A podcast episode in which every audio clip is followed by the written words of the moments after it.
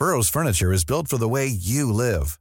From ensuring easy assembly and disassembly to honoring highly requested new colors for their award-winning seating, they always have their customers in mind. Their modular seating is made out of durable materials to last and grow with you. And with Burrow, you always get fast, free shipping. Get up to 60% off during Burrow's Memorial Day sale at burrow.com slash ACAST. That's burrow.com slash ACAST. burrow.com slash ACAST. Y tenemos en la línea Jorge, a la doctora Almudena Osejo Rojo, secretaria de Inclusión y Bienestar Social de la Ciudad de México. La doctora, eh, la verdad, tiene un currículum impresionante, es doctora en Ciencias Sociales y Políticas por la UNAM y maestra en Administración y Políticas Públicas por las Universidades de Nueva York, licenciada en Humanidades por la Universidad de América, eh, Américas Puebla y de docente de, maestría en el ITAM, pero además con una gran experiencia pues en el diseño e implementación de políticas públicas de participación ciudadana, gestión de estrategias comunitaria y alfabetización política, así como el fortalecimiento de competencias este, ciudadanas. Pero además es una apasionada, eh, de apasionada del ejercicio, ella es maratonista, le encanta la música, la televisión y el cine. Y les cuento esto porque cuando uno habla con un funcionario, lo siempre lo ve de una manera fría. Pues es el funcionario, hace esto, pero nunca sabemos quiénes son, cómo se formaron, porque yo sí siempre he creído que origen es destino. Y eh, la tenemos en la línea a la doctora Almudena Rojo, Osejo Rojo. Muy buenas tardes, doctora. Hola, ¿qué tal? ¿Cómo estás? Muchísimas gracias. Doctora, eh, qué bárbaro, impresionante su currículum. No, pues ya me te, estoy escuchando, ya me estoy sonrojando. Doctora, y, y, y el, le agradecemos que nos haya tomado esta llamada para el dedo en la llaga, porque sí hay un tema que, que está preocupando mucho y es todas estas trabajadores y trabajadoras sexuales, que el 20% vive con diabetes, diabetes y más de 150 con, pues son de la tercera edad, lo que incrementa pues el riesgo a contraer esta pandemia tan terrible, que pues ya en México ya se triplicó la suma. Sí, así es. Bueno, pues como bien dices, este grupo, este colectivo eh, o distintos colectivos de trabajadoras sexuales, pues precisamente son uno de los grupos que eh, pueden estar en situación de vulnerabilidad, especialmente durante esta epidemia del COVID-19. Entonces, bueno, es importante atender a todos estos grupos, en especial a las trabajadoras sexuales, como, eh, como ya habrán escuchado, se les está atendiendo de manera puntual para apoyarlas sobre todo a que eh, estén sanas ellas, pero también a cuidar a sus hijos. Ellas realizan un trabajo que por su naturaleza pues eh, es eh, difícil lo del tema del aislamiento, pero además también están en permanente contacto con las personas. Entonces de lo que se trata es, como hemos dicho antes, de cuidarnos para no contagiarnos y no contagiar. Entonces, bueno, eh, este esfuerzo, esta acción social es una de varias que se han eh, implementado desde hace varias semanas en la Ciudad de México, pues precisamente para proteger, para cuidar a estas poblaciones que sí se encuentran en una condición especial de vulnerabilidad.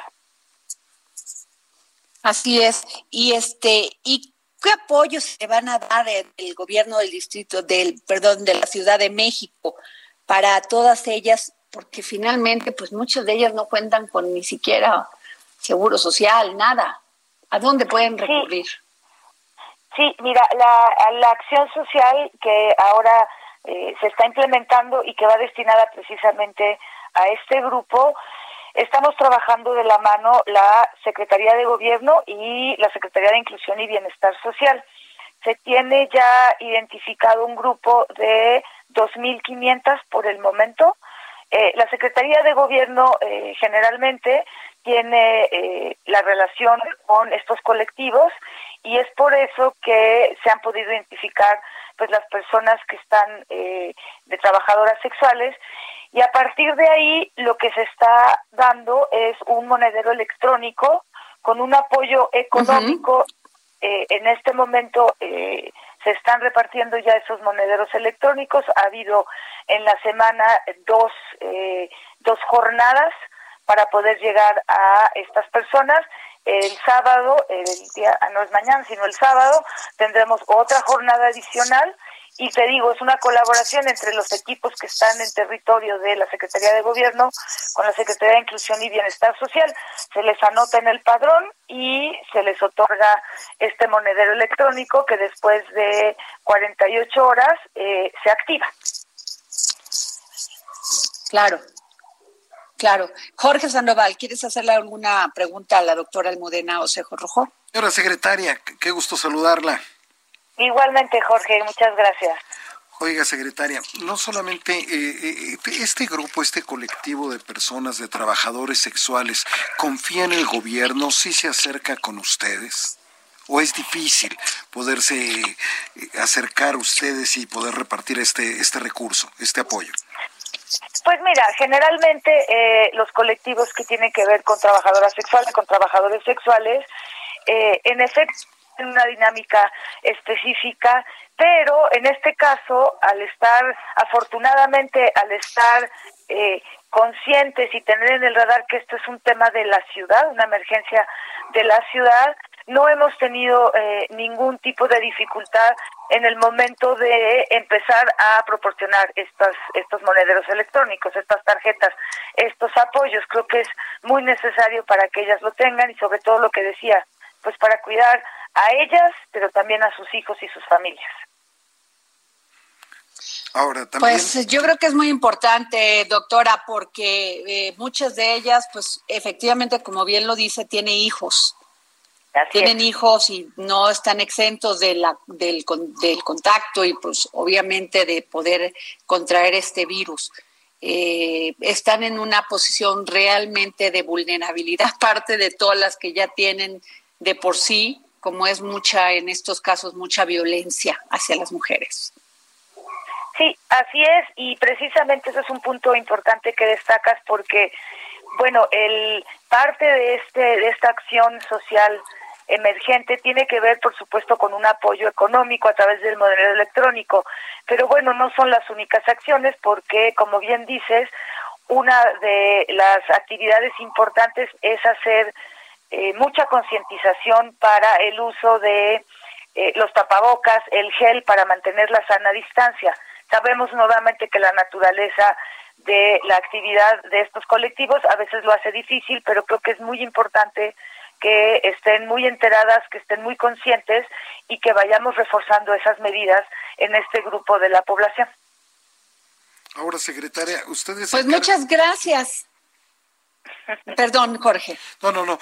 nada más le quería preguntar a la secretaria acerca de, también de los grupos vulnerables, que son todas las personas que se encuentran en situación de calle, los cuales no pueden estarse lavando las manos constantemente, no tienen acceso ni siquiera a ningún tipo de gel, este tampoco a, ningún tipo de, hospitalización.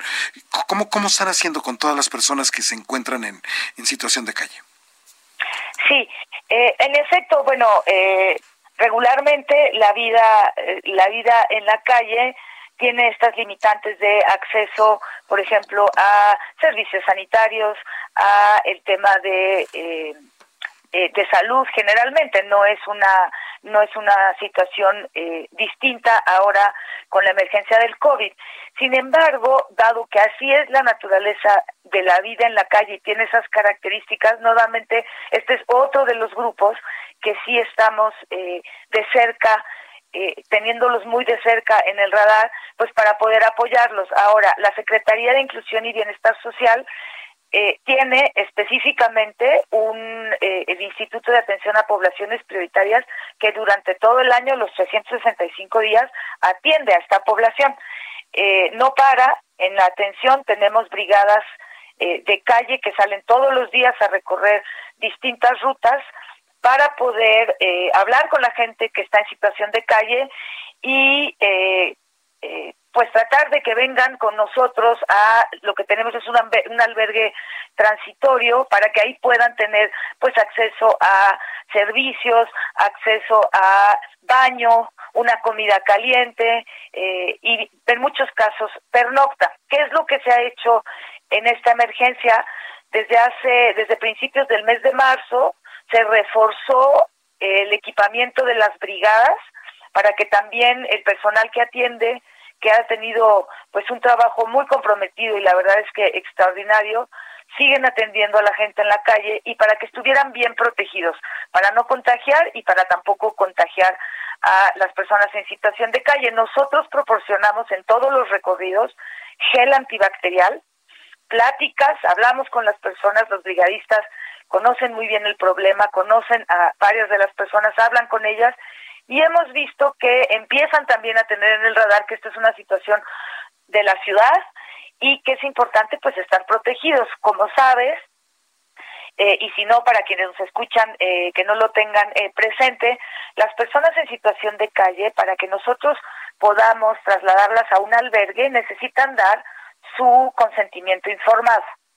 Por lo tanto, siempre, no, no solo ahora con el COVID, sino siempre, es una tarea permanente de concientizarlos, de hablar con ellos, de ofrecerles los servicios para que ellos puedan acceder hasta que ellos pues no accedan, nosotros no los trasladamos.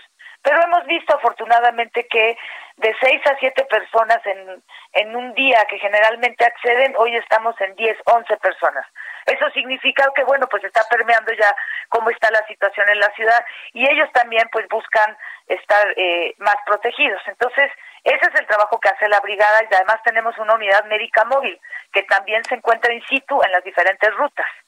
Entonces, bueno, digamos que algunas personas que no aceptarían irse al albergue por distintas razones, lo que sí pueden pasar a atención médica y a valoración médica ahí en el Come Móvil que está en las mismas rutas. Pues muchas gracias, Liz. Este, doctora Almudena Osejo Rojo, secretaria de Inclusión y Bienestar Social de la Ciudad de México. Y gracias por tomarnos la llamada para el dedo en la llaga en este tema tan importante que es el apoyo a trabajadores sexuales y apoyo a los grupos más vulnerables en esta terrible situación que estamos pasando con la pandemia de coronavirus. Gracias. Con, con mucho gusto, a la orden por cualquier información que necesiten. Si me permites dos segundos, proporciono un teléfono de WhatsApp para cualquier persona que eh, vea alguna persona en situación de calle, eh, les agradecemos mucho que nos manden un mensaje y nosotros enviamos a las brigadas.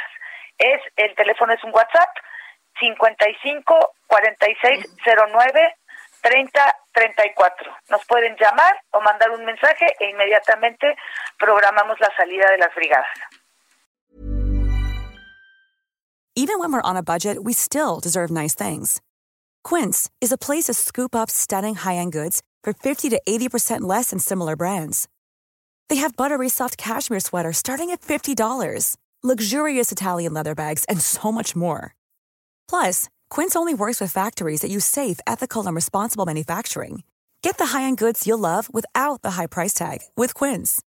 Go to quince.com/style for free shipping and 365-day returns.